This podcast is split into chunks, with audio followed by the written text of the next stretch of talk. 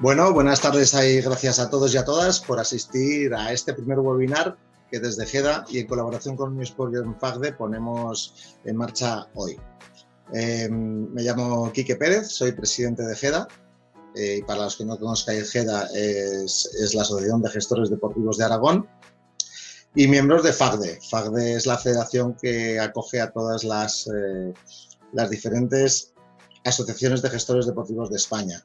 Eh, quiero aprovechar también este momento, antes de empezar ya con la descripción de la, sesión, que a todos los que nos visitáis eh, nuevos y no sois socios de ninguna de nuestras asociaciones, os invitamos desde aquí a que, a que, a que visitéis la web de FAGDE o de cualquiera de vuestras, de vuestras asociaciones autonómicas y podáis ver y, en todo caso, poderos hacer socios de las mismas.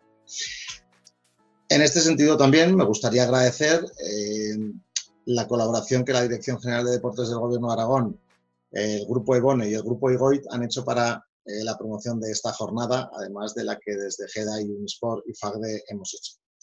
Hoy vamos a tratar el tema de los efectos de la crisis del COVID en los eventos deportivos. Para ello vamos a contar con tres ponentes que desde sus, diferentes perspectivas nos indicarán los efectos que ha producido la crisis de la COVID en la organización de los eventos deportivos. Para ello contaremos, como os he dicho, con Carlos Castro, director de Bybook Sports, plataforma tecnológica para que se dedica a la organización de eventos y las inscripciones, con Oriol Sayent, director de marketing de Transpir, que es una prueba de bici de montaña en la que en 10 jornadas se, se, traspasa los Pirineos desde Cataluña al País Vasco y que moviliza a más de 400 personas eh, entre participantes y organización. Y por último, con Antonio Orús, que es, un, que, es abogado especialista en Derecho Deportivo y que nos aclarará las posibles dudas que podamos tener con respecto a las consecuencias jurídicas de los eventos y de su suspensión. Antes de pasar de, dar paso a nuestros ponentes, os explicaré un poco cuál es la metodología que vamos a utilizar en esta webinar. Las ponencias eh, serán más o menos entre 30 y 40 minutos las tres, para luego pasar a un grupo a la, a la fase de las preguntas. Como veis, está activo el chat, en la que podéis interactuar entre vosotros, pero que no está referido a las preguntas que debéis realizar a los ponentes. Estas las debéis realizar exclusivamente en el apartado preguntas y respuestas. Como veréis, y si la pregunta que, queréis hacer coincide con alguna de las que ya está hecha, si le dais like a esa pregunta, se irá posicionando como la de más importancia y es de las primeras que trataremos. Con lo cual, os, invito a que hagáis las preguntas y respuestas por allí. También, y a lo largo de, lo que es la webinar, os vamos a poner una serie de preguntas cerradas para que podáis votar y testear así un poco cuáles, en principio, las inquietudes de, que os generan, en este caso, la organización de eventos. Pues sin más dilación, doy paso a Guillermo Klingris, que es presidente de la Federación Aragonesa de Natación, que va a ser el moderador un poco de la jornada para que dé acceso ya directamente a, la presentación de los ponentes y pues un poco pues ya a la jornada. Eh, Guillermo, muy buenas, te doy ya la palabra y, y bueno, pues adelante. Gracias, Quique. Buenas tardes eh, a todos. Mm, eh, para empezar, como ha dicho bien Quique, empezaremos por la primera ponencia de Carlos Castro, que es el director general de abybookesports.com, que es un software de gestión de eventos deportivos que gestiona más de 600.000 inscripciones al año en, en más de 2.000 eventos repartidos pues, principalmente por España, Italia y otros países de Europa. Entonces, eh, Carlos, por favor, toma la palabra. Hola, buenas tardes a todos, ¿qué tal? Eh, bueno, ¿se me oye bien, Quique? Vale, muy bien. Eh, eh, bueno, pues comenzamos con, la ponencia. Lo primero, pues agradecer a, GEDA, Asociación de Gestores del Deporte de Aragón y a Unisport por, la difusión de, este webinar y la, organización.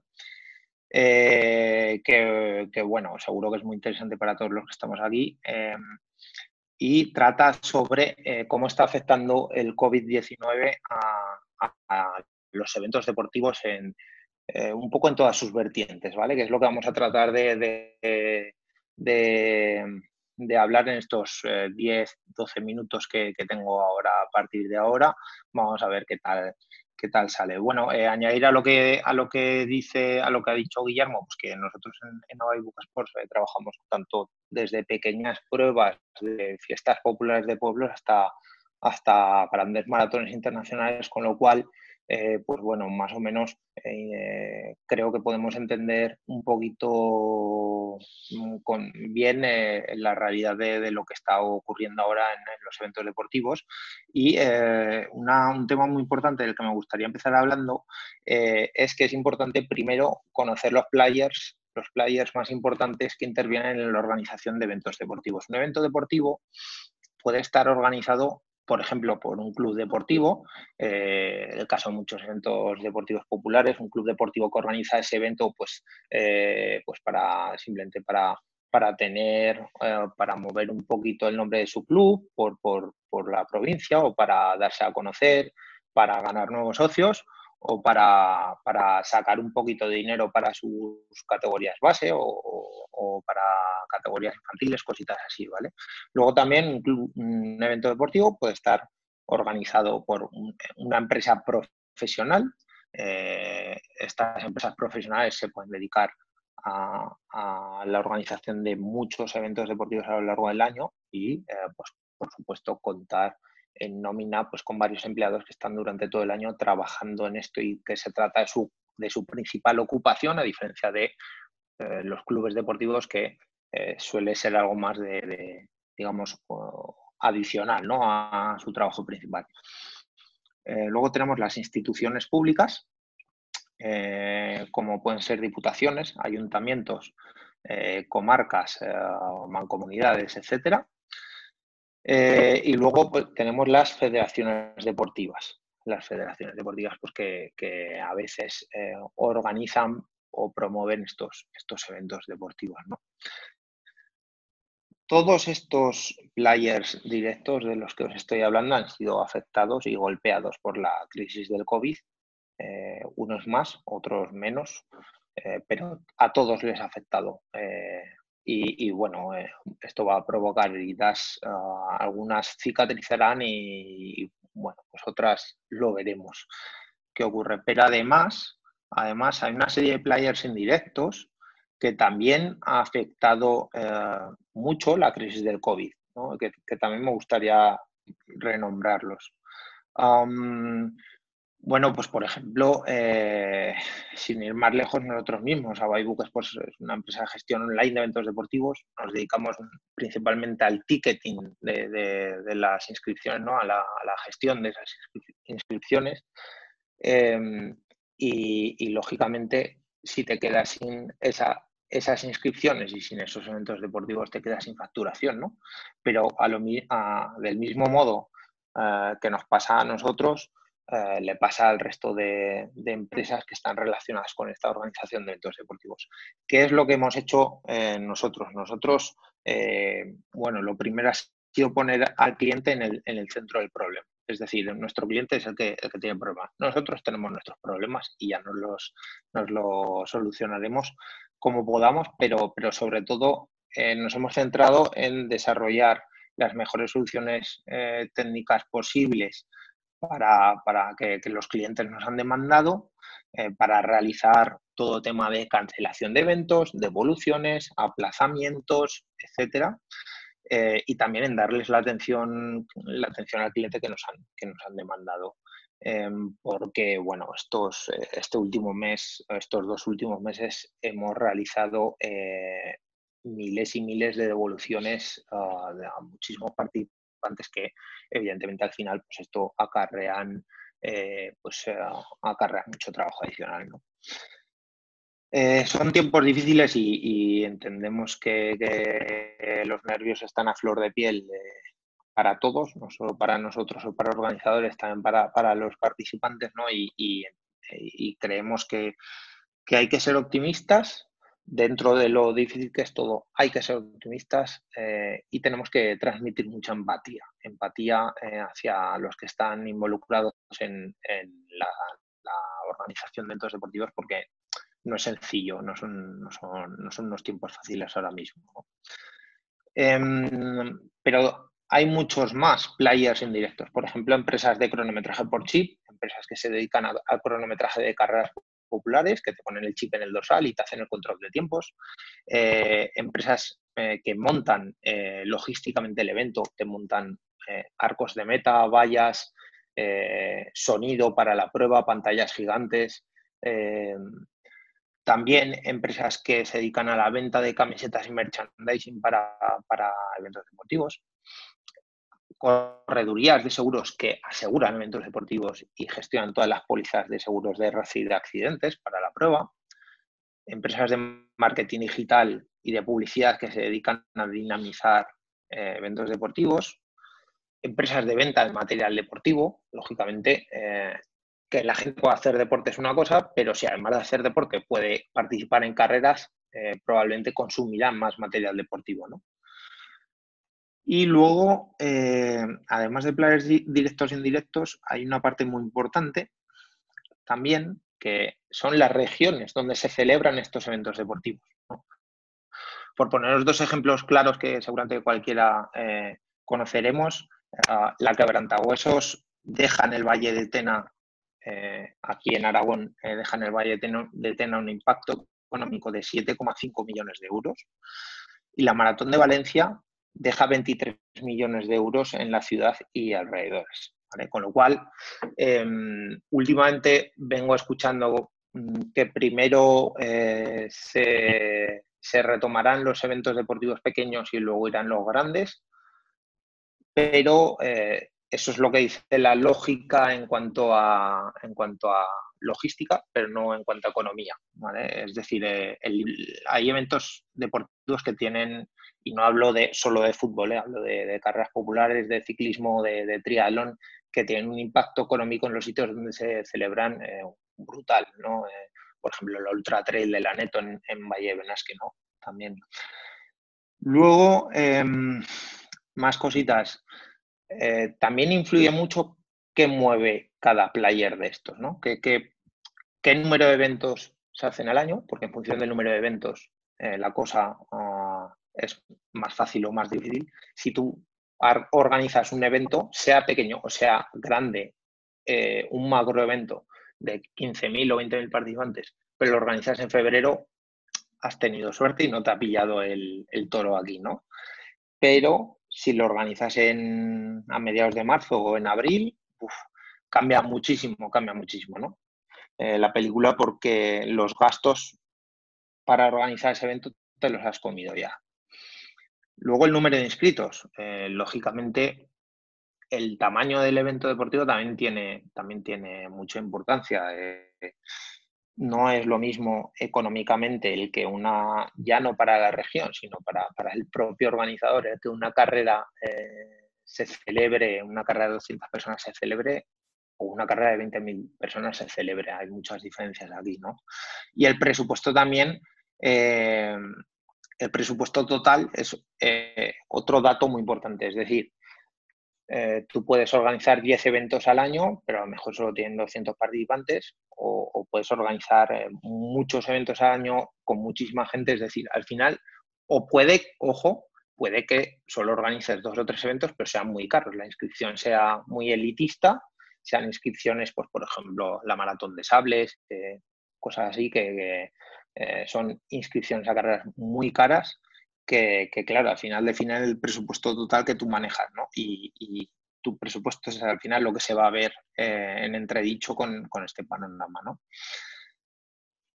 Em, ¿Qué medidas se están aplicando? Bueno, como os decía, pues depende un poco de cuándo sea el evento. si, ah, si, el evento ha sido en febrero o, en enero, pues no ha habido problema. El evento es en, marzo o en abril, entonces eh, o mayo es un problemón.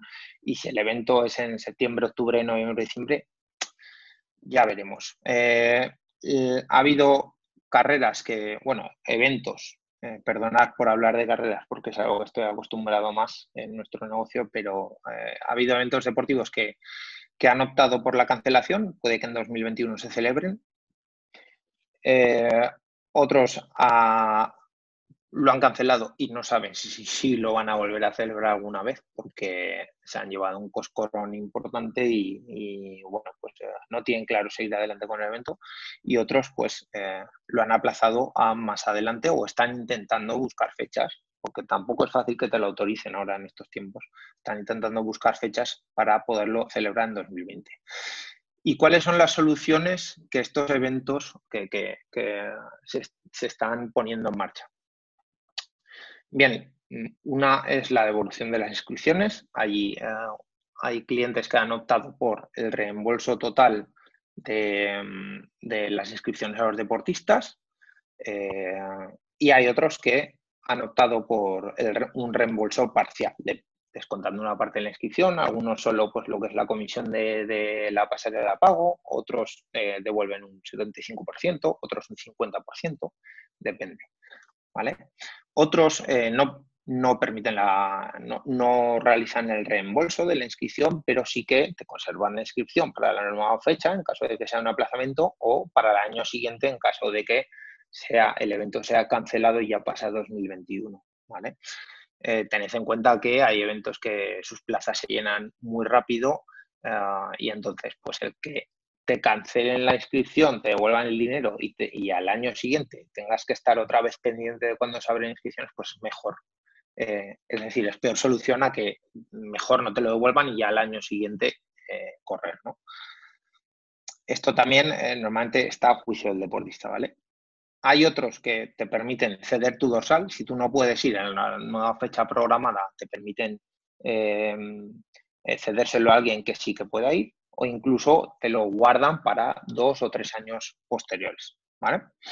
Y hay otros pues, que de momento no han adoptado ninguna medida. Eh, pues tú cuando te inscribes en una carrera aceptas unas condiciones en las que, entre otras, puede venir reflejado que si el evento se suspende eh, por causas ajenas a, la organización, pues no te devuelven el, dinero de la, inscripción, ¿no?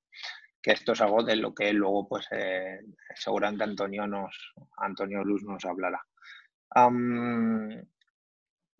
luego, por último, y para ir finalizando ya, eh, querría hablaros muy brevemente de los nuevos eventos virtuales que han salido ahora estos días, que los desglosaría en, dos grupos. ¿no? Uno, los eventos deportivos solidarios, eventos virtuales solidarios, que normalmente suelen ser eh, completa 5 kilómetros eh, corriendo por tu casa o, completa 5 kilómetros al aire libre, luego súbelo a Strava, etiquétanos con un hashtag, etcétera, y por supuesto inscribiéndote en esta página y haciendo una aportación solidaria que donaremos a la lucha contra el COVID-19.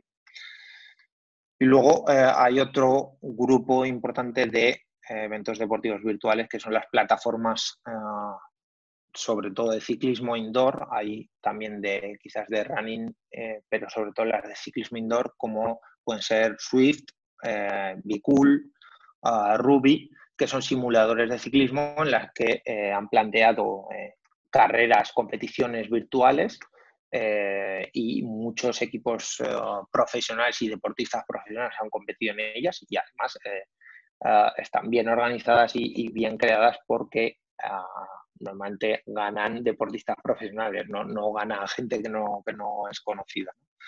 Y, y, esto quiere decir pues que lo tienen bien trabajado. ¿vale? Y bueno, pues por mi parte eh, no tengo mucho más que deciros. Luego, luego cuando acabemos la charla, eh, el resto de charlas, pues, estoy a vuestra disposición. Carlos, eh, muchas gracias por la por, la, descripción que has hecho de los players de, la, de, todo el tema este de gestión de eventos, ¿vale? también por, por, aquí esta frase que nos ha gustado también tanto de, poner en el centro al cliente y por esta explicación detallada de los, de los eventos virtuales ¿no? que han nacido en, esta difícil época. ¿no? Bueno, pasamos a la, a, la, segunda, al segundo ponente. ¿vale? Su nombre es Oriol Sayent, es profesor universitario en la especialidad de, de marketing deportivo y, en temas relacionados con turismo y deporte. Es director de marketing de la Transpir Coast to Coast, ¿vale? Es, una prueba MTB que empezó en la primera edición en el año 2010 y, consta o, tiene como intención cruzar los Pirineos desde, en principio, desde el Mediterráneo hasta el Cantábrico, aunque creo que, esto ha cambiado, o estaba pensado cambiar en esta última edición. Eh, para que veáis la complejidad de esta prueba, eh, eh, en este año cruzaba dos países, varias comunidades autónomas y creo que he leído 140 municipios. ¿no? Bueno, simplemente entiendo que el, problema administrativo de generar todo este trabajo, la complejidad que tiene, aparte de luego la logística in situ cuando se hace la prueba, pues, eh, pues es compleja. ¿no? Oriol nos va a hablar de, toda esta complejidad y em, de las dificultades o, la dificultad final que le ha traído a la um, Transpir Cost to Cost este año. Oriol, adelante. Muy bien, muchas gracias. Espero que se me oiga bien. pues muchas gracias por haberme invitado y también contento de ver ah, pues, la gran repercusión que ha tenido este, este webinar y por lo tanto quiere decir que, que, los organizadores deportivos, participantes o gente que está implicada de alguna manera en el tema de la organización de eventos deportivos está preocupada. Y mucha de esta preocupación viene de la, de, la poca certeza que tenemos de la información. De hecho, muchas de las preguntas que, están en el, eh, que se están realizando en estos momentos van en esto, de intentar preguntar cuándo creemos que esto se va a terminar, cuándo creemos que esto va a pasar. Y esto es un poco lo que hemos vivido nosotros. Yo vengo a explicaros muy brevemente uh, lo que ha sido nuestra experiencia con la afectación que ha tenido la COVID-19 y sobre todo cómo creo, cómo creo que esto va a afectar uh, de, manera, de alguna manera a los organizadores y de los eventos deportivos. Muy explicado rápidamente, eh, tal como os ha comentado Guillermo y Quique, Transfer Coast to Coast, una carrera, lleva 10 ediciones, se puede realizar en mountain bike, en carretera, en eh, bicicleta eléctrica y empezamos ya con el gravel. esto es importante porque quiere decir que tiene diferentes itinerarios, itinerarios que cubren todos los Pirineos de costa a costa. Eh, durante 10 años se organizó la carrera yendo desde el Mediterráneo hasta el Cantábrico por la vertiente sur de los Pirineos y este año era la, la carrera, eh, la revolución que lo llamábamos y vaya revolución hemos tenido, ¿no? Porque, pues por eso, porque nos hemos encontrado con que, con que nos hemos topado con la pandemia.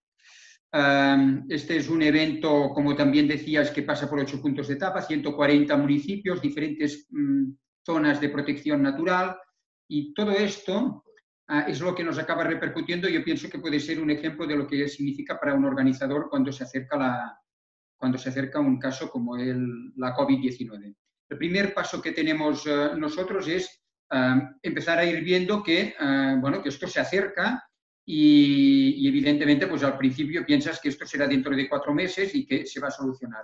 Las informaciones que recibimos de, de las administraciones o de la prensa a veces son contradictorias, a veces no informan mucho y, esto va haciendo pues, que poco a poco vayas viendo cómo las ventanas se van cerrando y cómo ah, se va poniendo cada vez más complicado. Entonces, es cuando viene el tema del plan de contingencia. Esto para mí es, es importante explicarlo porque algunas veces puede pensarse que el, organizador es un frívolo que espera hasta el último momento para cambiar, pero es que hay muchísimas cosas que hay que tener en cuenta cuando uno ah, tiene que, posponer o, anular un evento.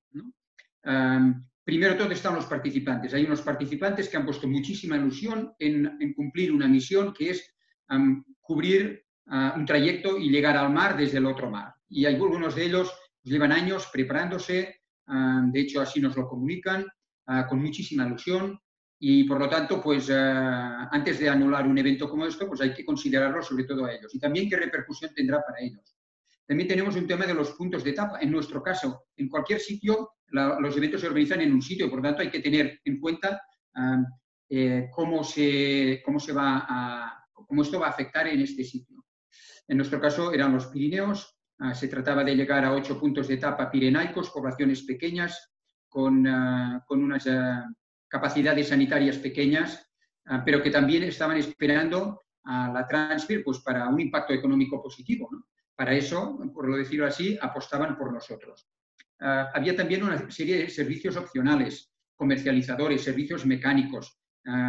También muchas veces nos olvidamos de ellos, pero es una gente que está haciendo un trabajo increíble, que han hecho inversiones importantísimas en vehículos, en herramientas y que, y que de repente, pues cuando se anula un evento, pues ah, parece como que, que no hayan hecho nada, ¿no? Y ellos también son los que van a sufrir el caso de que nosotros anulemos, sobre todo si no les decimos nada y se enteran por la prensa, ¿no? como ha pasado con algunos de los eventos.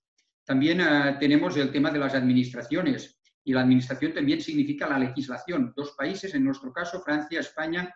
Si en España íbamos haciendo un poco eses, pues en Francia lo mismo. ah, y por lo tanto complicado de saber en cualquier momento lo que había que hacer. Hay que tener en cuenta también el staff, no solo el staff eh, desde el punto de vista de que es un profesional y que por lo tanto está esperando este momento para trabajar, sino también desde el punto de vista sanitario, en, qué riesgo lo vamos a poner.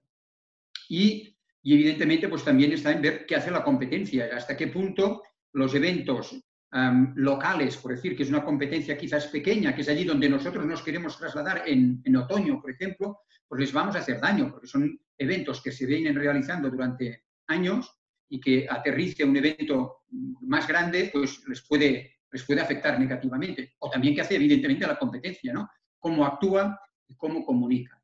Entonces, todo esto llega en un momento en que, ah, pues como veo que hay muchos organizadores eh, y seguramente podréis empatizar, pues se vive con mucha angustia, ¿no? Porque la información es poca, ah, el 95% de los participantes son muy comprensivos, entienden perfectamente el problema, los 5 el 5% que quizás no lo entienden, a veces son los que más nos afectan.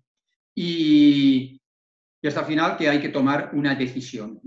Eh, en nuestro caso, la decisión tenía que ser o bien lo aplazábamos ah, para el otoño o bien lo aplazábamos para el año siguiente. Imaginaros que nosotros tenemos que saber en ocho puntos de etapa, en todos los ocho puntos de etapa le tiene que ir bien la misma semana, tiene que irle bien también al staff, como decíamos, a los servicios opcionales, pero además pasamos por 140 municipios.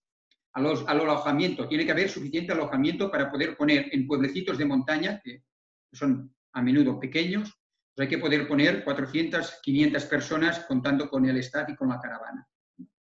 Entonces nosotros finalmente eh, optamos por eh, aplazar al año 2021. El, eh, en septiembre era muy complicado y veremos si esto pues, ha sido positivo o no, o si lo hemos acertado de alguna manera o no porque incluso ahora, aunque el tour esté en principios de septiembre, pues hay un cierto miedo de que en septiembre todavía no se puedan organizar los eventos.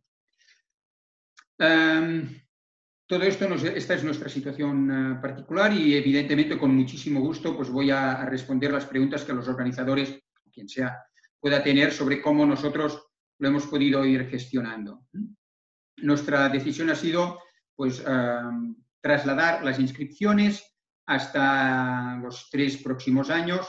Por lo tanto, se puede escoger. Es verdad de que Transpir es un evento en el cual necesitas como mínimo ocho días, aunque hay la, vertiente, la, la opción más corta, de tres o de cuatro días, pero necesitas unos ocho días entre la acreditación, la vuelta, etcétera, y hay que estar en forma. Es una carrera muy exigente, sea la montaña que la carretera, y por tanto, pues si uno puede ser el 2021, pues podrá ser el 2022 o el 2023 y en este sentido, pues ah, esta fue nuestra opción, ah, que además es la que hemos visto que, pues, que decidían gran parte de los eventos por etapas, que, acostumbraban a, tomar como, opción.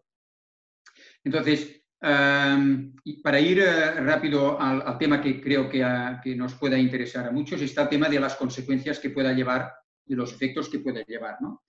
A nivel, eh, a nivel organizativo, los efectos, eh, si decimos desde el punto de vista económico, son, eh, vamos a decirlo claro, son devastadores. Es decir, para nosotros tener que posponer para el año siguiente quiere decir que nosotros vivimos, somos una empresa creada por, cuatro socios, de Tudela, de Vitoria y de, Barcelona, aunque estemos con la central en Girona, y, por lo tanto, pues para esta empresa que organiza básicamente la Transpir, eh, hay que vivir dos años de las inscripciones de un año. Entonces, digamos que, habrá que, sujetarse fuerte pues, por lo que viene. Pero, pero aparte de esto, yo pienso que se van a ver una serie de otros efectos. Uno de los efectos que se están comentando más es a nivel de la, del número de participantes que van a poder participar o no y algunos incluso dicen el final de los grandes eventos de masa. Dudo mucho de que esto sea así, aunque podamos verlo durante el próximo año. Pero es verdad de que, por decirlo de alguna manera, va a haber una cierta prioridad hacia, me parece a mí, hacia eventos más pequeños, quizás, grupos más pequeños y evitar un poco lo que era estas grandes masas de miles de participantes. Esta es una opinión absolutamente personal, evidentemente. Después yo también creo que se nos va a ver afectado como, como organizadores con que las reservas podría ser que vinieran más tarde, es decir, las personas van a tardar más en, ah, en, inscribirse porque eh, pues esto han visto que, a veces los imprevistos vienen en cualquier, en cualquier momento. ¿no? Pienso también que el papel de la administración va a ser muy importante. Las administraciones van a pasar unos momentos muy complicados, y ahora a nivel municipal seguramente han sido las administraciones más tocadas en el primer, a primer plazo, y por lo tanto municipal, mm, provincial, autonómica, no eh, cuento con que tengan mucho dinero para apostar por los eventos. Y en cualquier caso, pienso que todos hemos visto que hay en estos momentos unas prioridades muy importantes y por lo tanto también hay que tener en cuenta dónde nos encontramos nosotros en esta escalera de, escalera de, prioridades. Y por lo tanto hay que pensar que nos podemos encontrar con que las administraciones les pueda costar apostar por los eventos y que cuando lo hagan, lo hagan también teniendo muy en cuenta eh, una serie de aspectos de seguridad, sanitarios y de repercusión también. Y ya se empezaba a hacer ahora, pero ahora cada vez más van a ser mucho más exigentes con, los impactos y con la repercusión y nos van a pedir cuentas. ¿Cuánta gente ha venido? ¿Cuánto han gastado? ¿De dónde venían? ¿Cuál ha sido mi visualización? Mis, eh, los atributos de, mi destino han, sido puestos en valor. ¿no? En este sentido, los eventos, pienso yo, van a ser más caros. Mm, a nadie se le escapa que, que no solo porque hay que recuperarse, sino que las organizaciones van a tener que estar preparadas para, para lo que va a venir a nivel de higiene, digamos, ¿eh? de higiene, en el sentido de, de, que se les va a, exigir mucho más a, a, nivel sanitario, pero también porque si los grupos tienen que ser más reducidos, el precio es más alto. Y hay que ver quién paga con esto. ¿Está claro? Tenemos unos participantes dispuestos a, pagar por ello tenemos unos patrocinadores, una empresa que también ha quedado muy tocada, ah, preparada para impulsar los eventos. Vamos a ver quién es quién ah, toma en este sentido pues ah, un poco esta, responsabilidad, que no es responsabilidad de tirar adelante todo esto. Y finalmente, ah, bueno, yo también pienso que hay que tener en cuenta qué va a pasar con los eventos ah, de, o sea, con todo lo que era el tema de, sostenibilidad, era un, un, tema que parecía que ahora nos iba a impactar fuerte y vamos a ver hasta qué punto esto, dónde queda. Ah, vamos a, tener que hacer seguimiento de esto. Nosotros desde Transpir habíamos apostado fuerte en este sentido y, veremos hasta qué punto se, se, toma, se valoriza o no se valoriza. Y, finalmente, ya para terminar, em, yo pienso que los efectos más importantes para los, eh, para, los organizadores es vamos a tener que dar más fuerza a la protección del participante y de los puntos de etapa o en su sitio, en las sedes donde estamos realizando los eventos. Y vamos a tener que poner mucho más en valor lo que es el trabajo de organización. Es decir, para muchos em, participantes, la organización de un evento es un tema fácil, barato e incluso algunos de ellos pues parece como si el organizador del evento, como comentábamos previamente, pues eh, sea una persona que, después de organizar una carrera pues se pueda dedicar a, comprarse una casa de lujo. Y lo, como la mayoría de vosotros sois organizadores, sabéis que esto no va por aquí, que hay mucho trabajo detrás, muchos gastos que no se ven, muchos gastos que ya están realizados antes de hacer la carrera. Imaginaros dos meses antes de la carrera y esto pienso que como organizadores tendremos que ponerlo en valor. Esta es eh, mi aportación por ahora, espero que os haya sido útil y quedo a vuestra disposición para cualquier pregunta. Oriol, muchísimas gracias, eh, porque nos has hablado de, incertidumbre, nos has hablado de, toda la problemática que había tenido para vosotros, eh, o que ha tenido para vosotros, toda, toda, toda esta capacidad o incapacidad de tomar decisiones por, por la falta de, conocimiento sobre lo que iba a pasar has hablado o has querido llegar al, movimiento económico que Transpir eh, genera en, los Pirineos y en todos esos puntos que, habla, que, en los que para cada etapa. Y al final has acabado con, unas consecuencias que al final me ha gustado mucho aquello de poner en valor nuestro trabajo. Yo también me dedico a la organización de, eventos deportivos, obviamente como federación, y, muchas veces parece que las cosas se organizan solas y, nada más lejos de la realidad. Eh, eh, cada, cada cosa que se hace, cada, cada detalle que se, que se, toma, cada cosa que se compra, es, es, es, una toma de decisión detrás de otra con un presupuesto y, bueno, y, lleva una complejidad que yo creo que hay que poner en valor. Tú lo has dicho muy bien y creo que es una cosa que, a los que hacemos eventos tenemos que, demostrar a los demás que, hacer eventos cuesta, cuesta mucho. ¿vale? Pasamos a, la tercera parte de, esta mesa redonda. Eh, os presento a Antonio Rus, que es abogado especialista en Derecho Deportivo. Es presidente de un club de baloncesto de Huesca que se llama Peñas Huesca, que está en el Oro, que es la segunda división del, baloncesto mm, español. ¿no? Organiza, es organizador de eventos, abogado especialista en Derecho Deportivo, juez instructor de la Asociación de Clubes de Fútbol Femenino y vocal del Consejo Aragones del Deporte. Y creo que no me olvido nada, eh, y si me olvido lo siento Antonio.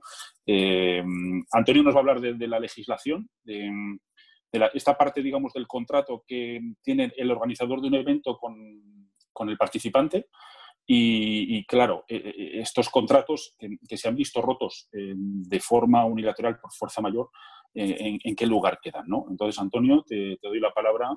Adelante. Hola, muy buenas tardes a todos. en primer lugar, quiero agradecer a Quique y a todos los que conforman GEDA y Unisport que hayan pensado en mí para, para poder hablaros hoy de algo que, bueno, que está en el BOE y que a fin de cuentas eh, es tan fácil como eh, leer lo que pone en el, boletín oficial del Estado, pero que sin duda eh, genera muchas dudas y puede generar muchos conflictos de aquí en adelante, ya que como todos sabéis, es una circunstancia de fuerza mayor que ha sobrevenido y que nadie tenía previsto que pudiese ocurrir y por tanto las consecuencias jurídicas que pueden derivarse de, estas situaciones normalmente son imprevisibles y, se van a ir construyendo día a día. Evidentemente, como ha, dicho Guillermo, yo además de abogado soy eh, compañero de muchos de vosotros porque me consta que muchos sois eh, organizadores de eventos deportivos, no solamente a través de mi club, del club que presido, sino a través de otro tipo de iniciativas que, que tengo la, pues bueno, la, sana locura ¿no? de participar en todo aquello que tenga que ver con el deporte y el entretenimiento. Y desde luego yo como vosotros voy a ser uno de los afectados por, por esta crisis que, que, bueno, que evidentemente golpea a muchos sectores de la sociedad y que por tanto tenemos que venir o estar preparados para saber qué es lo que va a venir después, aunque como os he dicho antes, es muy difícil de prever. Como todos sabéis, y dudo mucho que, que nadie eh, lo sepa, pues evidentemente estamos en un estado de alarma que es un estado excepcional. No os voy a hablar de lo que es el estado de alarma, simplemente os voy a decir que está previsto en la Constitución Española, artículo 162, y que por supuesto hay una ley orgánica 4-81 que es la que lo regula, que es un estado, una situación de carácter excepcional para responder ante acontecimientos de carácter excepcional, que es temporal y que tiene que durar lo mínimo imprescindible para, para poder solucionar los problemas que, lo han causado. Fruto de, ese, estado de alarma, pues eh, se han dictado una serie de normas eh, increíblemente extensas y prolijas en todos sus contenidos y sobre todo, pues bueno, lo que afecta a los consumidores que desde luego han visto frustrados sus, sus derechos o de disfrutar un bien o servicio que tenían contratado como consecuencia no ya de la imposibilidad o de, mejor dicho, no ya de la voluntad del empresario de no prestar el servicio, sino de pues, una situación que ha venido impuesta tanto a la empresa, en este caso al organizador del evento, como al consumidor y que ha imposibilitado que eh, el contrato, que como bien decía Guillermo, entre el usuario consumidor y el organizador de eventos hay un contrato, pues que ese contrato no pueda cumplirse.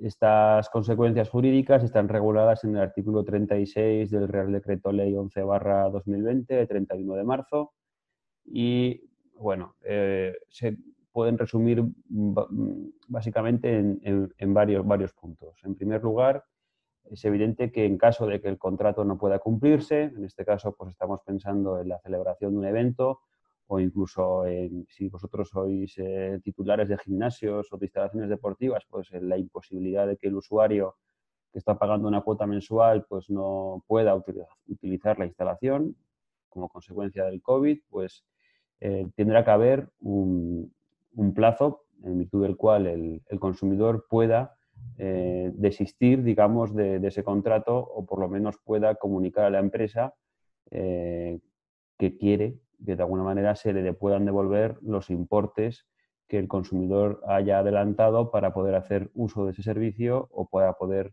recibir una contraprestación en modo de, en modo de participación en una carrera o en, o en uso de una instalación. Como digo, el consumidor, en virtud de esta normativa, tiene un plazo de 14 días para mostrar su disconformidad con seguir pagando el precio eh, pactado o bien con eh, la intención que tiene el consumidor de que le sean devueltas las cantidades y a partir de, esa reclamación que haga el consumidor, la empresa, en este caso el organizador del evento, tiene un plazo de 60 días para eh, negociar con el consumidor una alternativa, ¿de acuerdo? Una alternativa a, esa obligación de prestar el servicio determinado en una fecha determinada que pueda satisfacer al consumidor.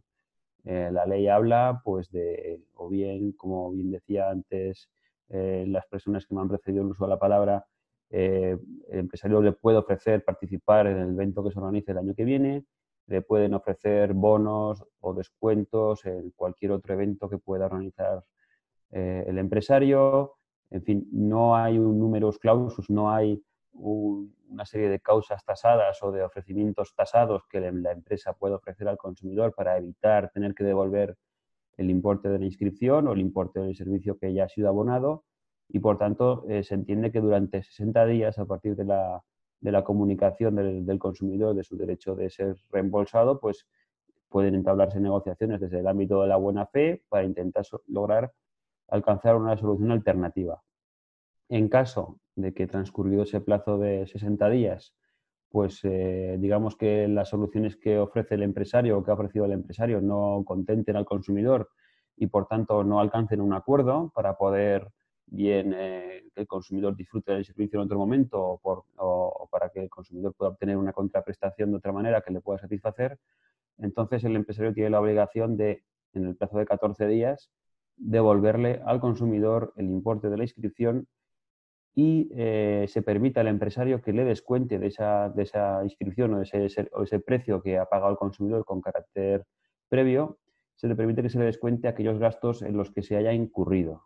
¿De acuerdo? Es una, es una definición que la norma hace de carácter amplio, que, que también tampoco está tasada y tampoco se hace referencia a cuáles son esos gastos, pero que sin duda lo que es la interpretación finalista de la norma nos obliga a pensar a aquellos que directamente el empresario no pueda eh, verse resarcido de otra manera, que haya abonado previamente, pues me estoy imaginando tasas municipales para organizar un evento o pues contratos que, de personal que esté prestando sus eh, trabajos por cuenta ajena o contratos mercantiles de, pues de gestión de páginas web o community manager para eh, promocionar el evento, gastos de publicidad los que ha incurrido, eh, gastos que no pueda obtener su retorno el empresario podrán ser repercutidos de manera proporcional al consumidor, en este caso al participante, eh, evidentemente a prorrata entre el número de, participantes que han formalizado su inscripción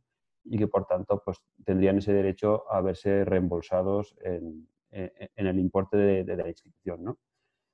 como os digo, no hay, no hay casuística. Lógicamente esto es nuevo, esto tiene apenas un mes de, vigencia. Eh, el problema va a estar en determinar qué gastos se pueden repercutir al consumidor y qué gastos no pueden repercutirse y sobre todo pues eh, explicar las cosas bien. ¿no? de alguna manera yo ahora me pongo la chaqueta de organizador de eventos, eh, lo que sí se busca de alguna manera es explicarles a, los usuarios, a los consumidores, eh, qué medidas se van a adoptar, el por qué no se devuelve la totalidad de los pagos que se hayan podido efectuar por antelación, eh, sobre todo eh, desglosar bien los importes y decir el por qué se devuelve el 80, el 70, el 60 o el 50 en vez del 100% y, por supuesto, mantener una política de transparencia absoluta para que el consumidor en este caso no, este, el usuario pues no pierda la confianza. ¿no? Es, fundamental eh, que de alguna manera se muestre claramente que, como han dicho muchos, esto no se trata de que eh, aquí haya gente que se forre o que, se, o que gane mucho dinero a costa de, organizar eventos.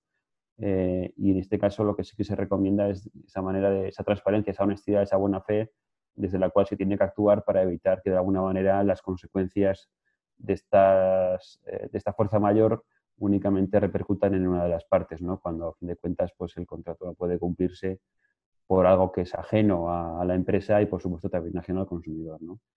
Lo que parece que busca la ley de alguna manera es eh, no solamente proteger los derechos del, consumidor, sino también proteger en la medida de lo posible los derechos del empresario, entendiendo como empresario el, organizador del evento. Y en este sentido, pues bueno, es lo que dice la ley, que de alguna manera se puede retener parte de ese, precio que se ha pagado con carácter previo en base a, unos costos en los que se ha incurrido y que no van a ser posibles de, reembolsarse por parte de la empresa. ¿no?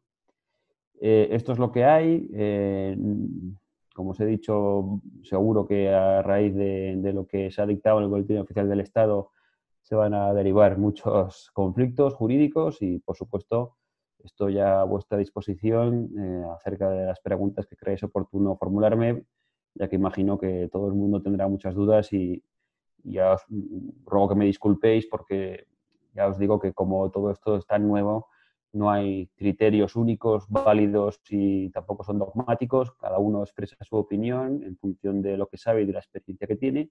Y por supuesto, eh, trataremos o tratar en este caso de dar respuesta a aquellas cuestiones que me podáis plantear con la mayor de las diligencias posibles.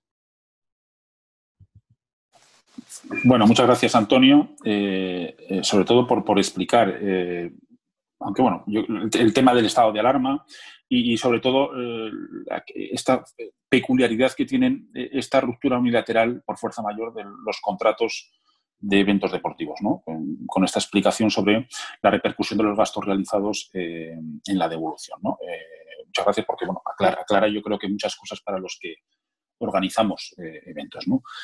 Bueno, eh, para el resto de, participantes, eh, ahora mismo habríamos turno de preguntas. Tenemos ahora mismo 52 preguntas pendientes en, el apartado de preguntas y, preguntas y respuestas. Obviamente no, va a ser imposible responder todas. como os hemos dicho al principio, vamos a ir por orden según la, la habéis ido valorando y si alguna se quedara pendiente de responder, pues eh, tenéis eh, la página web de GEDA. Um, ruego que si alguno os interesa especialmente, que alguno de los ponentes o de los que estamos en esta, en esta mesa redonda responda y, por orden, digamos, clasificación, por número de likes, no, no, no llegáramos a responderla, pues os pongáis en contacto con la, eh, con la página web y las direcciones de GEDA y os la responderíamos gustosamente. ¿Vale? Entonces vamos a empezar por las preguntas. ¿vale? la primera pregunta, ¿Qué podrían hacer las empresas o instituciones que organizan eventos deportivos para compensar de alguna manera la reducción de la capacidad de personas por cada evento? Eh, yo en esta, yo creo que hay una parte legal que Antonio tú podrías responder y otra podríamos dejar a Carlos que por su experiencia de generador de eventos eh, nos dijera.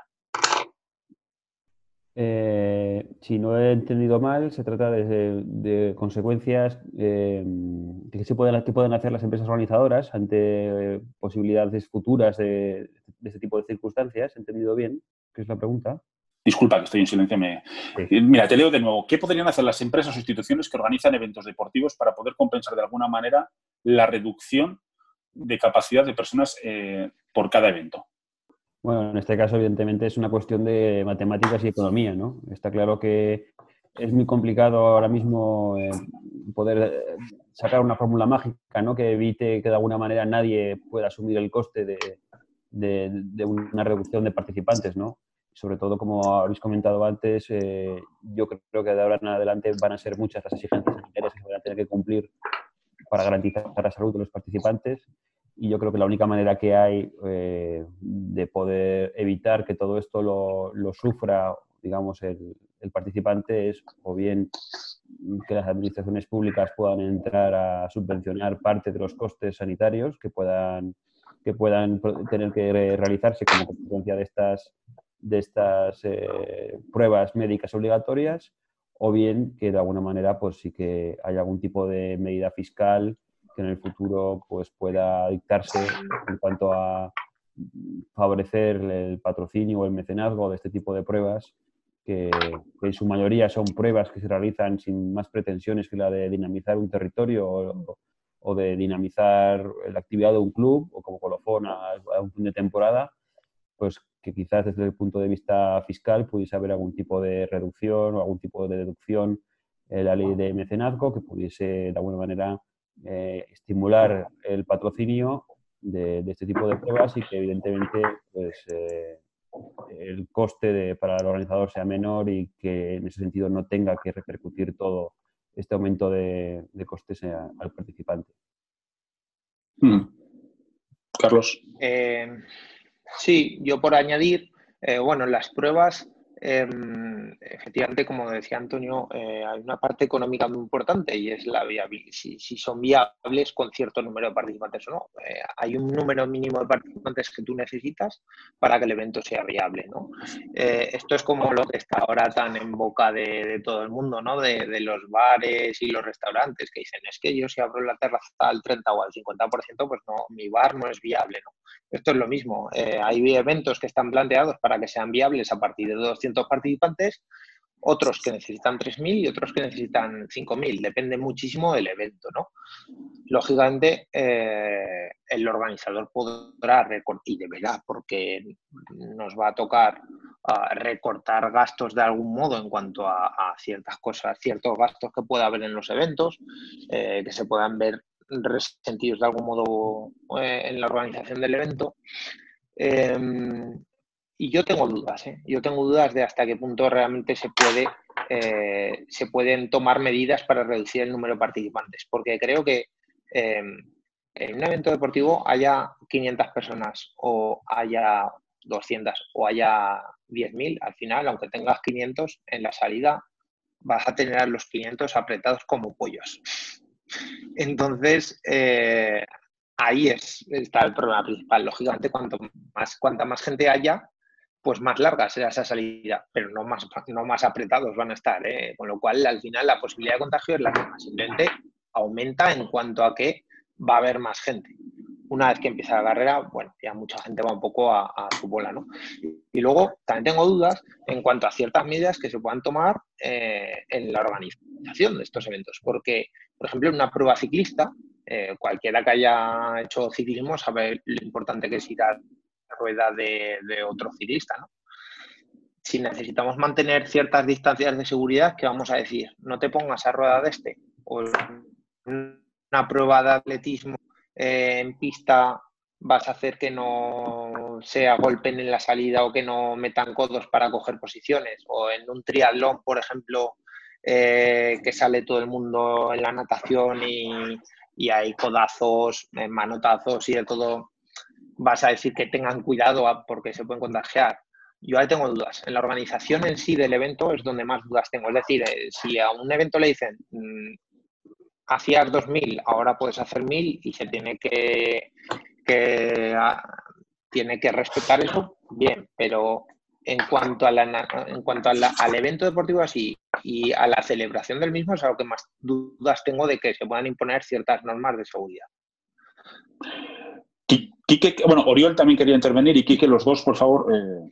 Muy rápido yo, ¿eh? Yo pienso que hay alguien que sí que puede ayudar en todo esto. No hay que olvidar que las inscripciones deportivas eh, están grabadas con un 21% de IVA. Esto es algo que probablemente los, muchos participantes no saben. Cuando uno paga, por ejemplo, eh, 1.000 euros de una carrera por etapas de varios días, 200 euros el organizador no los ve ¿sí? se van en, el, IVA y por tanto ahí es algo que también yo pienso que el Estado tiene que reflexionar hasta qué punto un evento deportivo tiene que ser grabado de una manera tan importante ah, o podemos ah, empezar a reducir y allí ya haríamos alguna cosa para poder paliar este aumento. Ok. Quique, por favor. Eh, sí, eh, rápidamente, bueno, yo, yo creo que, que, que, la nueva situación nos lleva a un paradigma totalmente diferente de lo que conocemos por lo que son eventos y actividades deportivas. Y creo que hasta que no se generen las condiciones de máxima seguridad para la práctica de, cualquier evento deportivo, ahora mismo es, eh, no podemos pensar cómo será un triatlón o cómo será cualquier tipo de actividad. Yo ahora mismo creo que hay un cambio de paradigma e incluso es que tienen que ser las salidas eh, distanciadas, eh, con todo lo que eso puede perjudicar a, cualquier tipo de evento. Eh, es complicado, es complicado decirlo, con lo cual esperemos que el paradigma nos lleve hacia una normalización lo antes posible, pero lo veo complicado en los, próximos quizá 12, 18 meses. Vale. Pasamos a la siguiente pregunta. Oriol, tú antes decías, em, tú manifestabas tu preocupación por la competencia, pero una parte diferenciabas la competencia, digamos, entendido yo, como pruebas similares a ver lo que hacían, tu, competencia más cercana, pero por otra parte hablabas de pequeñas pruebas que estaban establecidas en el territorio. Y de aquí viene la, pregunta, ¿cuándo crees que se retomarán estos eventos pequeños, estos pequeños eventos deportivos y con qué limitación de participantes? Si, el acierto eh, es como haber tocado la lotería, porque aquí esto sí que, que no sabe nadie es esto exactamente.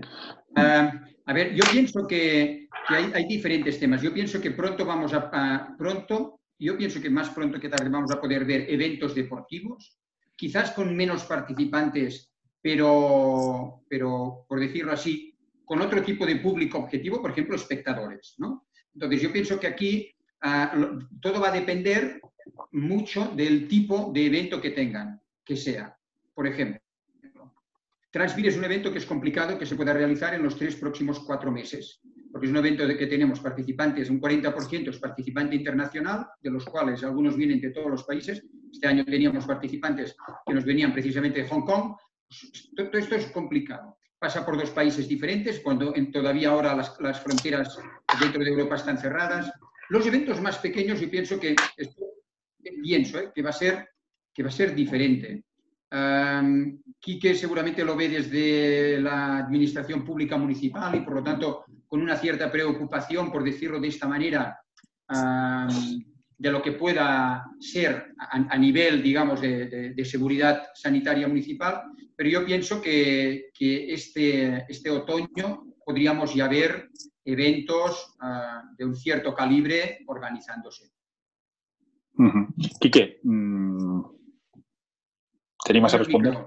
Sí, sí, bueno, a ver, quizás sí que es verdad que, bueno, eh, la seguridad va a ser lo, que nos va a dejar hacer o empezar a hacer eventos deportivos. Ahora mismo el, estado de alarma lo que nos dice es que la potestad administrativa en torno al deporte la tiene el Ministerio de Sanidad. Es decir, eh, hasta que en sanidad no habrá un poco cuál, cuál va a ser la vía, no nos podemos eh, aventurar a nada. Sí que es verdad, Oriol, que tienes razón en una cosa. Es verdad que podemos ver eventos de pequeña escala, fundamentalmente en el medio natural. Ahí sí que yo creo que, tiene que, puede haber. Hay deportes como la orientación, la bici de montaña o tal, que bueno, con, con, según qué medidas se podrán hacer. Yo me refería más quizá a esos grandes eventos como el Maratón de Zaragoza o, o quizá la Transpir, ¿no? pues que necesitan un poquito más de, sobre todo, de, reflexión.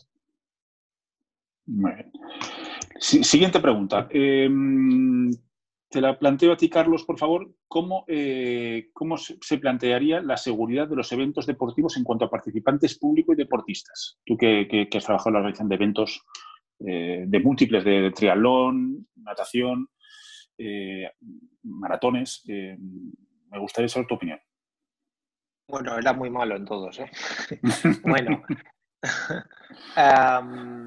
yo lo veo complicado.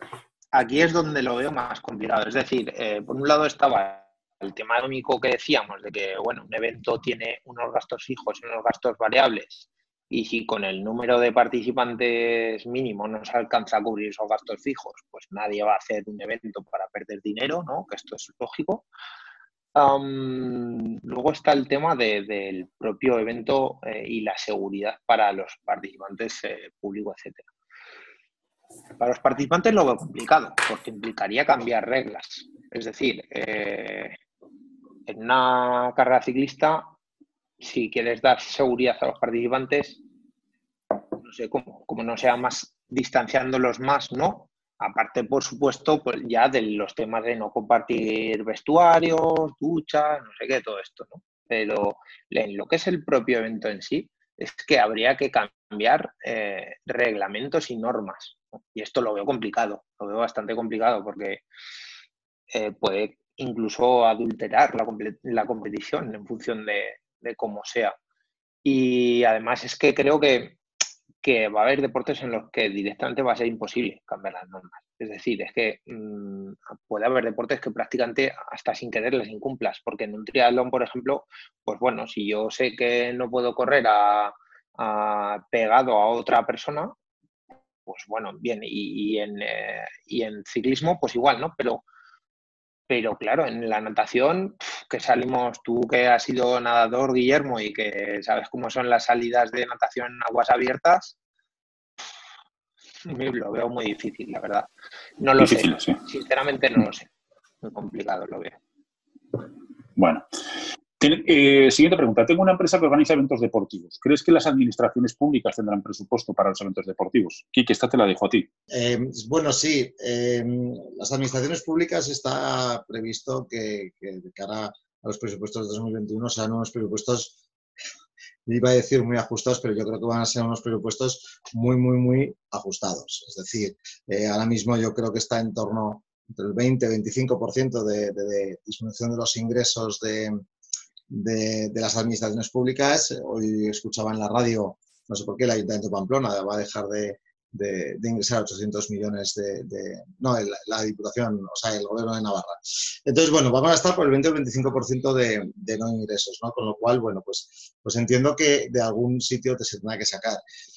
Eh, para eso yo creo que todos los que estamos en torno al deporte y a la, organización de actividades deportivas, incluso a la gestión, tenemos que dar un paso adelante y, e intentar que el deporte, eh, bueno, si no de acto, si de facto, pues pueda, pueda considerarse como un servicio público esencial.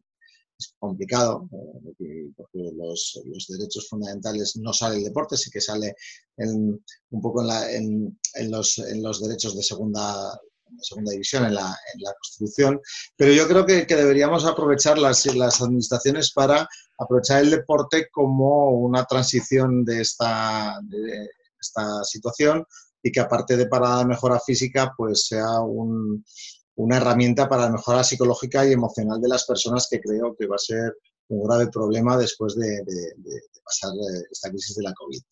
En cuanto a eventos, pues bueno, pues sí que es verdad que he leído leyendo el chat y, alguna pregunta y, sé que puede resultar efectivo que, eh, bueno, que las administraciones nos posicionemos eh, a patrocinar eventos para, para pues un poco ayudar a lo, que son el sector servicios de nuestras poblaciones, pero va a ser complicado y, sobre todo yo creo que va a tener que, que venir de la mano de grandes acuerdos con operadores privados, organizadores y administraciones públicas. Muchas gracias, Quique. Eh, esta pregunta para, Antonio. Antonio, eh, te, la, te la traslado porque habla de un campus de baloncesto. Entiendo que es un caso hipotético de una cosa que nos preocupa mucho, que después de estar varios meses encerrados con los niños sin ir al colegio, eh, la posibilidad de que este, este verano haya campus. ¿no? Eh, yo creo que es un tema importantísimo que yo como padre me preocupa la posibilidad de, que vaya, me preocupa por la vertiente sanitaria y me preocupa por la parte de que los niños han estado eh, antinatura dos meses, dos meses y pico, tres los que estemos al final metidos en casa con prácticamente pues, para algún paseo. ¿no?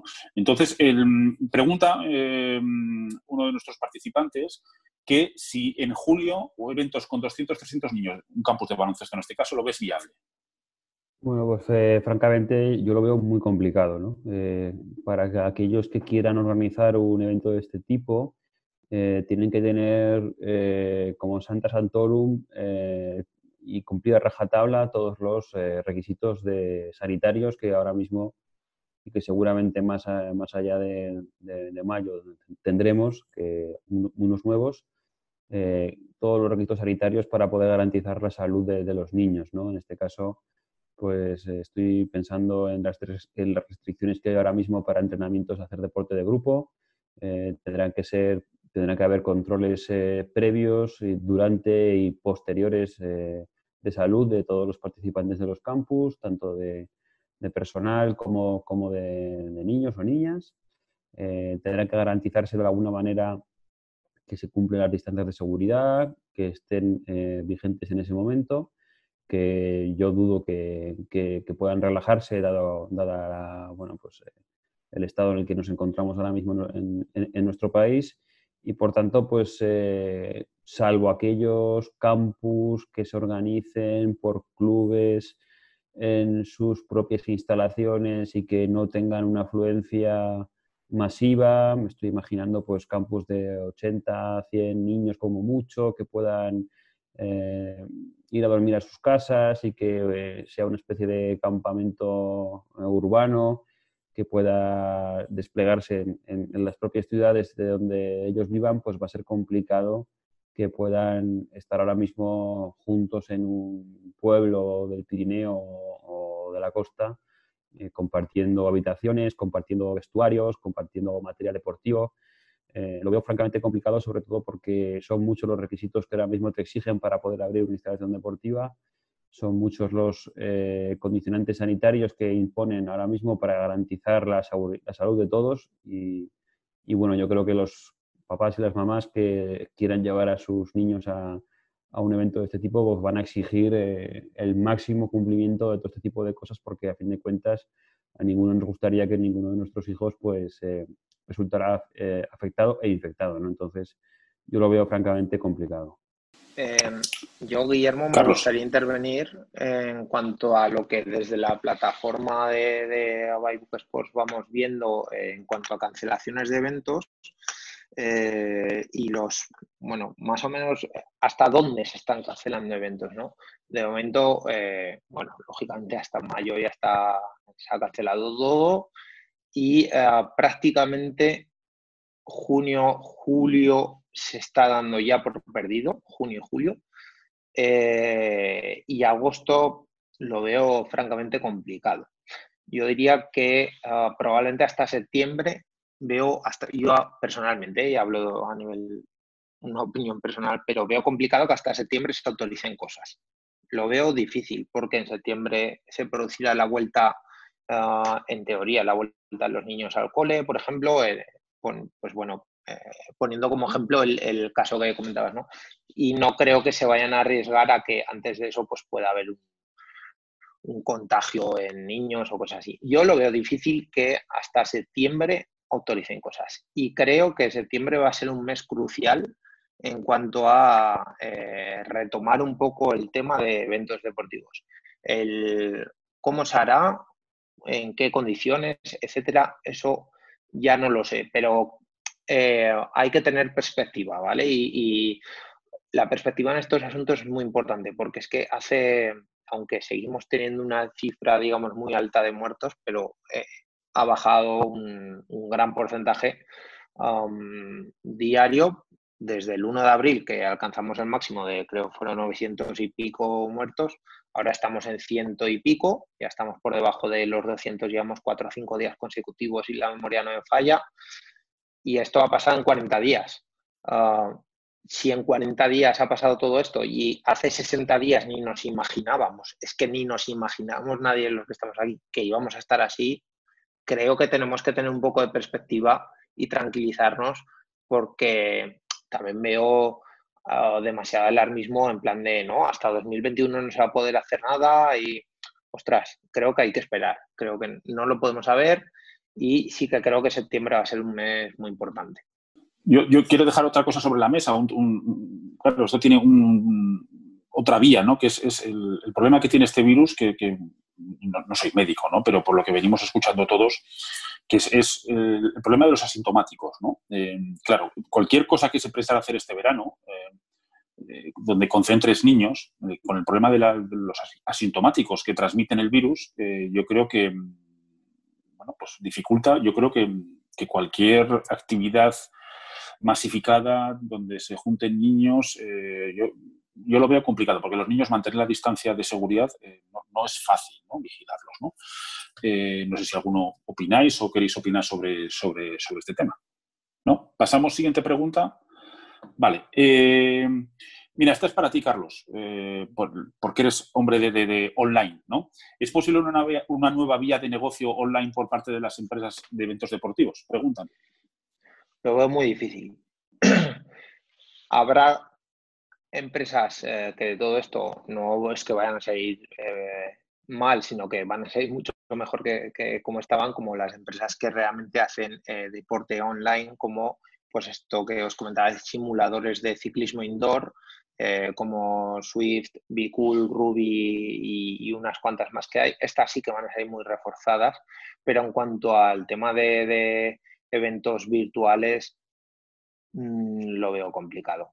Yo dentro de esos dos eventos deportivos que, o sea, dentro de esos dos grupos de eventos virtuales que planteaba en mi, que planteaba en mi charla, creo que hay un grupo de eventos que, es el de los eventos virtuales solidarios, que le veo poco recorrido en cuanto a que, en cuanto a que bueno, eh, que no digo que los eventos deportivos no vuelvan a ser solidarios, que lo serán, siempre creo que los eventos deportivos siempre han sido muy solidarios, muy solidarios en general, porque muchísimos eventos donan una pequeña parte de su inscripción o una gran parte de su inscripción a causas eh, sociales y cosas benéficas.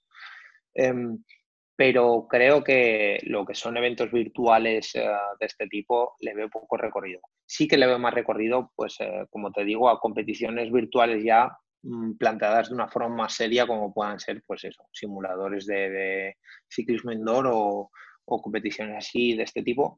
Y también creo que eh, lamentablemente va a haber ciertos sectores que también se van a sentir muy golpeados a la vuelta de todo esto, como van a ser los gimnasios, no solo por cuándo abran, sino en qué condiciones van a poder abrir y porque vemos que hay muchísima gente que, no, muchísima, hay gente que eh, durante el confinamiento pues ha gastado mil euros en comprarse el mejor rodillo del mercado y mil euros en comprarse la mejor cinta de, bueno, una cinta de correr para poder entrenar en casa, además de su pack de pesas y todo esto. Y claro, eh, no sé si, si esa gente volverá a ir al gimnasio. En caso de que no vuelva a ver, de que no vuelva a ir al gimnasio, sí que las plataformas de entrenamiento virtual sí que pueden tener una buena salida. Quique, tú querías también opinar sobre intervenir. Micro, Quique. Sí, voy. Vale. Sí, bueno, el tema de los, de los, de los eventos online, bueno, yo creo que está, como dice Carlos, un poco por, descubrir y sobre todo para ver la rentabilidad. Hablábamos en otro webinar hace ya unos días que todo el tema online que ahora se ha dado de manera gratuita y más en el ámbito del fitness, por ejemplo, pues bueno, tiene que buscar su, su, su hueco pero sobre todo eh, existe ahora una oferta de bastante calidad en, abierto. Es verdad que, en el sector del deporte en su día pues eh, empezó a apostar por, los temas online y bueno, yo creo que eso está bastante decidido. Dependerá de, cómo se comercialice y de la calidad del producto. Mm, pero en este caso yo no sé si es, si es como para, para una nueva vía de negocio que sea que, no la que no la acaparen como siempre pues las grandes las grandes marcas. Gracias, Quique. Oriol, esta pregunta es para ti y esta, y esta es tan difícil como la anterior, ¿vale? Es decir, si la adivinas ya sabes que, que, ganas la lotería, ¿no? ¿Creéis que se puede llevar a cabo eventos deportivos? Eh, habla de más de mil personas en el último trimestre del año 2020 o tendremos que esperar el año 2021? ¿Cuál es tu opinión? Se pueden realizar, ¿eh? Yo pienso que, se pueden realizar, dependerá en gran parte de la cantidad de terreno digamos, que tengamos a disposición. Pongámoslo claro, el problema no es el número de gente, es, la capacidad donde pongas toda esta gente. Entonces, el organizador tiene que ser muy, tiene que ser muy creativo para ver de qué manera. Por ejemplo, pensemos en eventos en los cuales se realicen cuatro o cinco carreras al mismo tiempo. ¿sí? Yo pienso, por ejemplo, en un evento tipo festival, en el que se realizan cuatro o cinco eventos que se pueden repartir la gente por diferentes espacios diferentes, donde la gente circule pero que haya un amplia, amplio espacio para que se puedan pasear, yo pienso, pienso, ¿eh? quizás es mi optimismo, ah, que sí que, van a ser posibles. Ok, muchas gracias. Siguiente pregunta. Me parece que Antonio está, este tema legal, ¿vale? Eh, se dirige a ti, entiendo yo, y dice, hablas de muchas medidas de evolución, aplazamiento, etcétera, en cuanto al dinero de las inscripciones. Pero, ¿qué dice la ley en este sentido? Eh, la, ley no dice nada. Eh, en concreto. ¿De acuerdo? Eso es lo que intentaba explicar. Eh, si dentro de ese proceso negociador que se entabla con el consumidor de 60 días no se logra alcanzar un acuerdo, entonces eh, al día, a partir del día 61 el consumidor tiene derecho a exigir la devolución del importe que ha adelantado. Estamos pensando, por ejemplo, en un, en un, evento, en la participación en una prueba de atletismo o ciclista, por ejemplo. ¿Qué dice? Lo que sí dice la ley es que la empresa, en este caso, tiene la facultad de descontar del importe de la inscripción aquellos gastos que considere que no puede eh, repercutir de otra manera o que no puede eh, reembolsarse de otra manera. Eh, el problema va a estar, como he dicho antes, en acreditar qué casos o qué gastos se pueden devolver, cuáles no, perdón, repercutir Y por supuesto, pues eh, ahí estará la fuente de todos los conflictos, ¿no? Eh, yo, como he dicho antes, desde mi experiencia como organizador de eventos, lo que recomiendo es explicarlo todo muy bien, intentar justificar el porqué de, de 50 euros de una inscripción, me lo estoy inventando, se devuelven 45 o 40 y no los 50.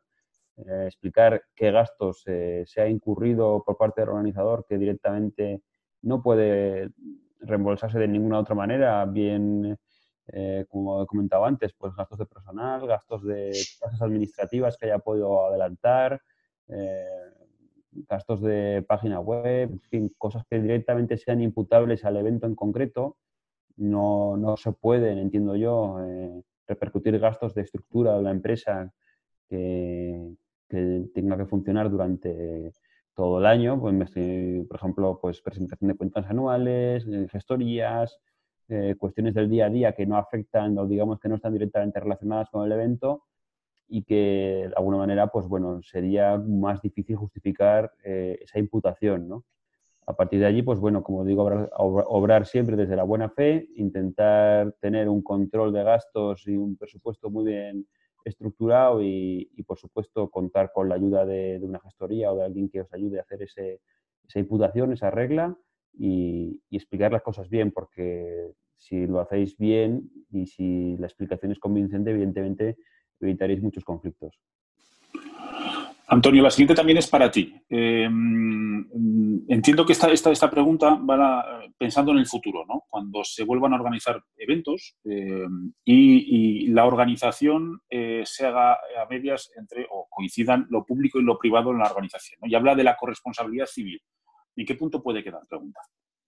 Bueno, pues es evidente que desde un punto de vista jurídico, como imagino que todos sabréis, hay que diferenciar entre titulares de la competición, empresa encargada de la organización y, otros agentes que puedan intervenir como patrocinadores, etcétera, etcétera. Entonces, para poder saber o para saber sobre quién tiene que recaer esa responsabilidad, hay que tender al concepto de titular de la competición, que muchas veces puede ser eh, coincidir con el organizador del evento y que otras muchas veces no. Entonces, en cuanto a la posibilidad de que haya una administración pública que esté como coorganizadora y que entiendo asuma también parte del riesgo en la organización del evento, pues entonces eh, tendrá que atenerse a una, eh, bueno, pues a una regla de bien solidaridad, porque evidentemente estamos hablando de consumidores y, y, luego pues atender al contrato o al documento que se haya firmado entre el organizador o empresa privada y, y el organizador empresa pública para ver en qué medida cada uno responde de, los daños y prejuicios o, cada, o ver en qué medida cada uno asume las consecuencias de lo que pueda derivarse de cara al futuro. ¿no? Entonces, eh, efectos de consumo, pues yo como consumidor podré reclamar a cualquiera de los dos eh, para que solidariamente uno u otro me abone el 100% o el 40 o el 50 o el 60 de lo que, de lo que yo he adelantado. Luego, entre ellos, evidentemente, entre eh, ambas personas jurídicas involucradas en, esa organización, pues habrá reglas que, determinen qué parte debe ser soportada por uno y qué parte debe ser soportada por otro. Gracias, Antonio. Una pregunta para los cuatro, ¿no? Y esto es un poco una cosa que, mirando a futuro, eh, claro, lo vemos todos la gran solución, ¿no? Es, la aparición de una vacuna o la aparición de un retroviral que pudiera mm, mitigar los efectos eh, sobre la salud que tiene el COVID-19, ¿no? preguntan si em, veis la posibilidad de grandes eventos sin, eh, sin, que esta vacuna o este retroviral esté en el mercado. Eh, me gustaría saber la opinión de los cuatro. Carlos, por favor. Bueno, la pregunta cuándo estará la vacuna no, la sabe nadie tampoco y además eh, no, por lo que voy leyendo no creo que sea una cuestión de ni de semanas ni de meses, por desgracia. Con lo cual tendremos que acostumbrarnos a, a este escenario o, gestionarlo del mejor modo posible. Yo veo complicado, veo complicado eh, que prohíban eventos masivos, porque mm, esto ya eh, es extrapolable no solo a los eventos deportivos, sino a eventos de cualquier tipo, ¿no? Es que prohibir los eventos deportivos masivos supondría también tener que prohibir cualquier evento masivo como conciertos, como festivales, eh, y no sé, me cuesta creer que a partir de ahora U2 o Metallica vayan a hacer las giras con un máximo de mil personas, ¿no?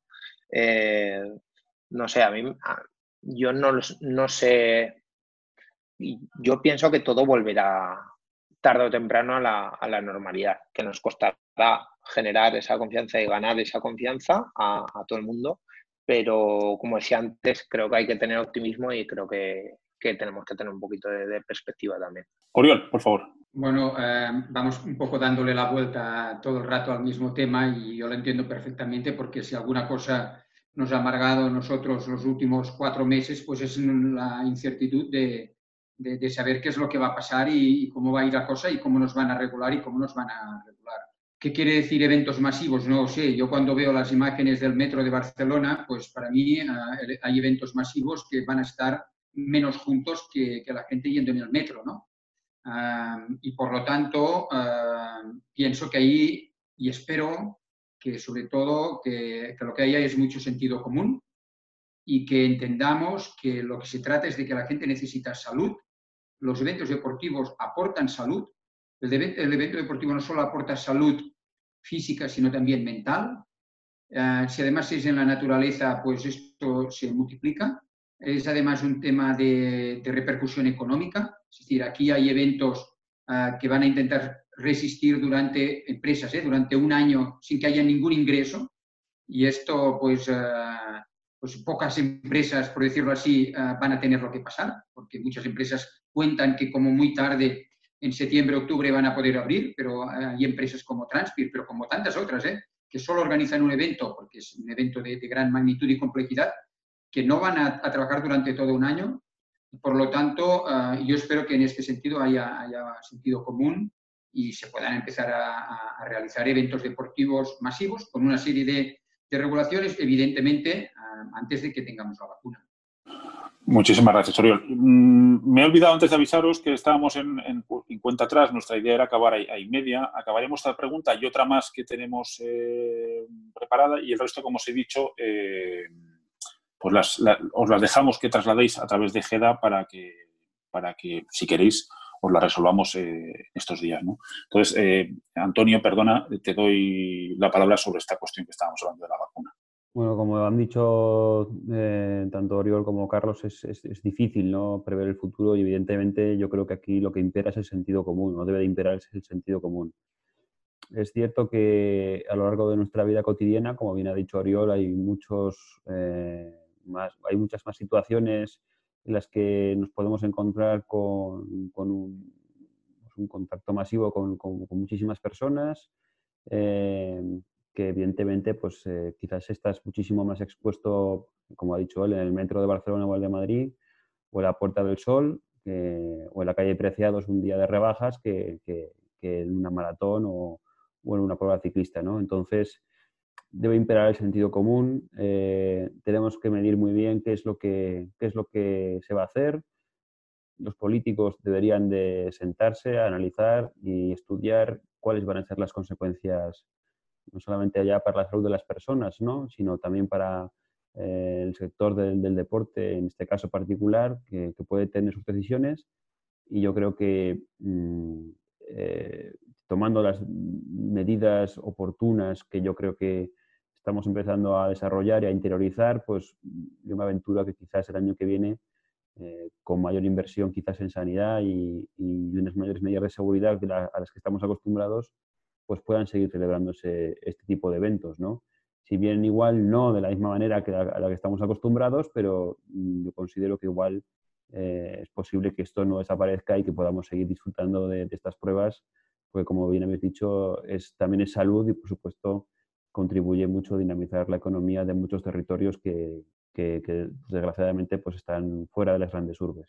¿Y qué? Sí, bueno, yo por aportar algo diferente, yo creo que habría que diferenciar también entre participantes y público, eh, desde luego eventos deportivos o conciertos de U2, como los conocemos hasta ahora, vamos a tardar en verlos, vamos a tardar, en ver el Camp Nou lleno de, de 100.000 espectadores o, o, ir a ver a Metallica 30.000, pero yo lo que considero es que, es que, bueno, ya las medidas para la vuelta a la normalidad nos dicen que en la fase 2, incluso en la fase 3, ya se pueden empezar a realizar eventos culturales, eh, al aire libre o en recintos cerrados con diferentes medidas de seguridad y de, y de, y de espectadores. ¿no? Entonces yo creo que bueno, que iremos un poco sobre todo a lo que nos vayan diciendo estas pruebas que vamos haciendo con la con el pues con las fases 2 y 3 de esta primera fase de la vuelta a la, nueva, a la, nueva normalidad, aunque vuelta y nueva normalidad no sé si tiene mucho sentido, pero bueno.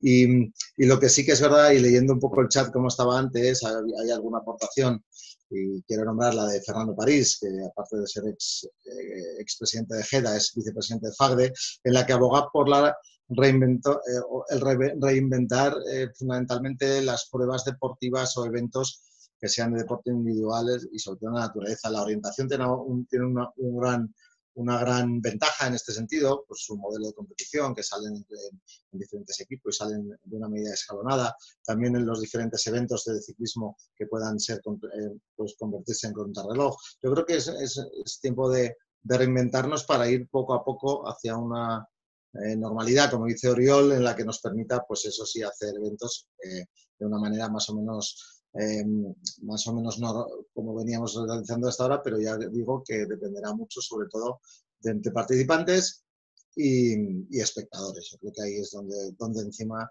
pues bueno, en, varios grupos de trabajo que estamos trabajando, yo en particular, sobre todo en, en tema de instalaciones deportivas de hielo, que estamos haciendo trabajo ingente para ver cómo, cómo podemos volver a la normalidad, sí que es verdad que estamos diferenciando mucho entre esto. Muchas gracias a los cuatro. Realmente, prácticamente, eh, yo creo que has con la clave de lo que era la pregunta con la que pensaba cerrar, ¿no? Porque, porque claro, nosotros hablamos de eventos deportivos como esos actos eh, hechos en, un día concreto o en varios días, como por ejemplo la Transpir, pero, pero hay una cosa que, preocupa en el chat también, hay una pregunta sobre el deporte base, ¿no? Eh, hablábamos antes, hemos hablado de los niños, de los campos de verano, de las vueltas al colegio, eh, creo que, tendremos que reinventarnos. Yo creo que Kiki ha dado la última intervención con la clave, ¿no? Porque los niños, eh, en las circunstancias en las que está planteando la vuelta al, colegio, posiblemente en septiembre, eh, de aquello de que van a tener que mantener la distancia, de que vamos a tener que ir por turnos, se comentan muchas cosas, pero en estas circunstancias los niños cómo van a plantear deporte, ¿no? ¿Cómo van a poder jugar al fútbol, al baloncesto, si ni, incluso pueden, tienen que mantener esa seguridad o esa distancia en, su, clase, ¿no? Yo creo que, nos metemos en un nuevo paradigma del, deporte base que, es complejo, ¿no? Yo como presidente de la Federación de Natación no, no, veo jugando a waterpolo y a los niños eh, cuando la normalidad es que en clase tenemos que estar separados dos metros y, me, cuesta ver cómo vamos a programar unas competiciones de natación. ¿no? no sé si queréis aportar algo sobre este tema, que yo creo que es importante, porque al final es, es de donde nace todos estos eventos, es de gente que hace el deporte en la base, que se enamora del ciclismo, del triatlón, de la natación, de todo, del baloncesto, de todos los deportes que podamos imaginar, del hockey hielo también, Quique. Eh, eh, mm. Todo esto, eh, podemos pasar un tiempo sin, niños practicar estos deportes tan apasionantes. ¿no? Y es un poco, si queríais un poco hacer una, aportación. Yo, yo sí, si me permites, y me adelanto al resto, eh, yo creo que, es una oportunidad para, sobre todo, el deporte en edad, eh, escolar o, en edad de, de, proceso de aprendizaje. Creo que es una gran oportunidad la que tenemos para poder incidir fundamentalmente en el buen aprendizaje de que hacen los niños y las niñas de los deportes en la base. quizá estábamos muy acostumbrados a, a que ya niños en edades muy tempranas empezaran a competir de una manera eh, tradicional, de una manera que, imitando un poquito pues, lo que son las competiciones de, pues, senior o de, máxima categoría, y quizá hay que darle la vuelta. Yo, yo, creo que es momento de, de hockey sobre hielo, por lo menos, por, por ejemplo, pues proponer eh, competiciones 3 contra 3 en vez de hacer competiciones a una pista grande de 1.700 metros cuadrados de 5 contra 5.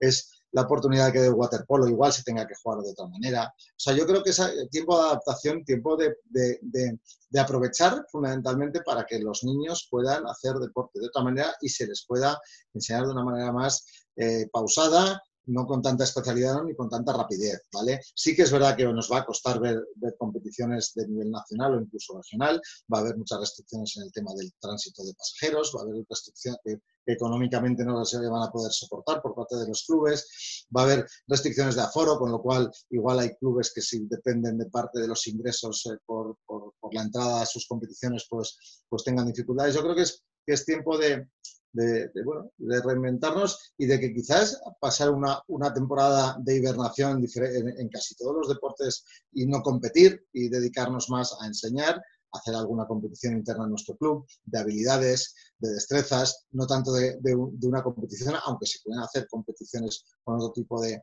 de acciones, ¿no? Pues bueno, nos lo vayan marcando nuestra inventiva y sobre todo, pues, pues lo que, lo que las, las autoridades sanitarias permitan, pero yo creo que va más por allí y, creo que nos da una oportunidad, yo que también soy técnico deportivo y que ejerzo en mis ratos libres, pues, pues de, dar, de darle muchas vueltas a esto y, e intentar pues, que los niños tengan otro tipo de formación. Gracias, Quique. Oriol, ¿querías comentar algo? Sí, pero muy rápido. ¿eh? Para mí estamos de acuerdo, ¿eh? puede ser una oportunidad, pero para que sea una oportunidad yo pienso que hay que lanzar también a la administración una, una petición de seguridad.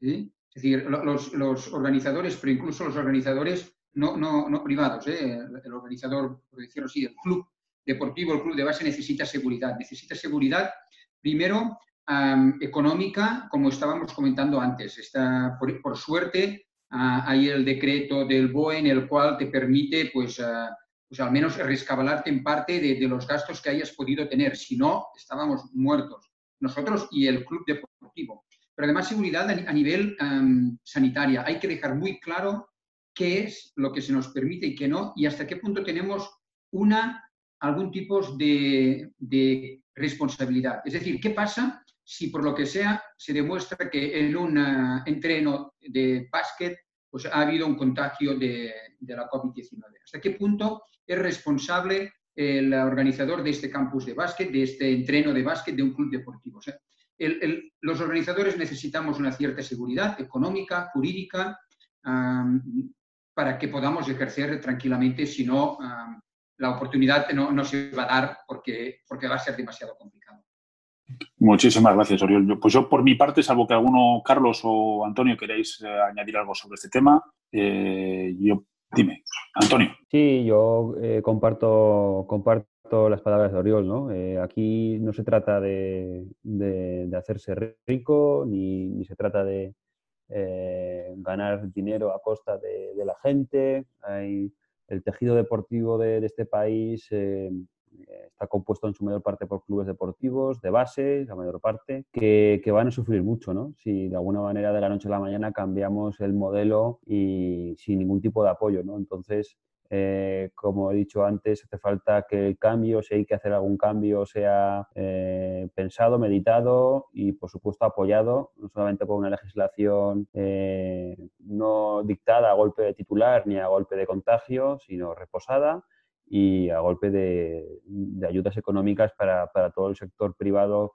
que ahora mismo está gestionando la mayor parte del tejido deportivo de, de nuestro país y que de alguna manera pues salvo contadísimas excepciones como el caso del fútbol profesional, pues no hay rentabilidad alguna, sino, sino pues más bien pérdidas que de alguna manera son socializadas por, entre todos, porque entendemos que, que, el deporte es bueno, que el deporte es salud y que de alguna manera, pues bueno, hay que tratar de proteger estas estructuras que yo creo que son tan necesarias en nuestro país. Muchas gracias, Antonio. Eh, bueno, pues por mi parte, eh, acaba aquí el debate, ¿no? Porque nos habíamos propuesto acabar a las seis y media y tampoco nos queremos alargar. Eh, Quique, no sé si quieres cerrar tú la, eh, mesa redonda. Bueno, pues, pues sí, eh, como hemos dicho, hora y media está bien el debate. si queréis contactar directamente con, los ponentes pues a través de, de, GEDA y de nuestra página web, os podemos poner en contacto con ellos o trasladarles las preguntas que, bueno, que, consideréis que os tienen que, aclarar un poco más. Dar las gracias a la gran participación que hemos tenido en esta jornada y bueno, pues eh, emplazaros a la próxima que haremos en GEDA, que será el 27 de mayo y versará sobre sobre bueno, pues las, las, soluciones que se han ido implantando en los diferentes municipios de, gran, de pequeña y de gran población en, este caso en el entorno de Aragón, para, para, bueno, para pasar los efectos de la crisis. Muchas gracias y hasta la próxima.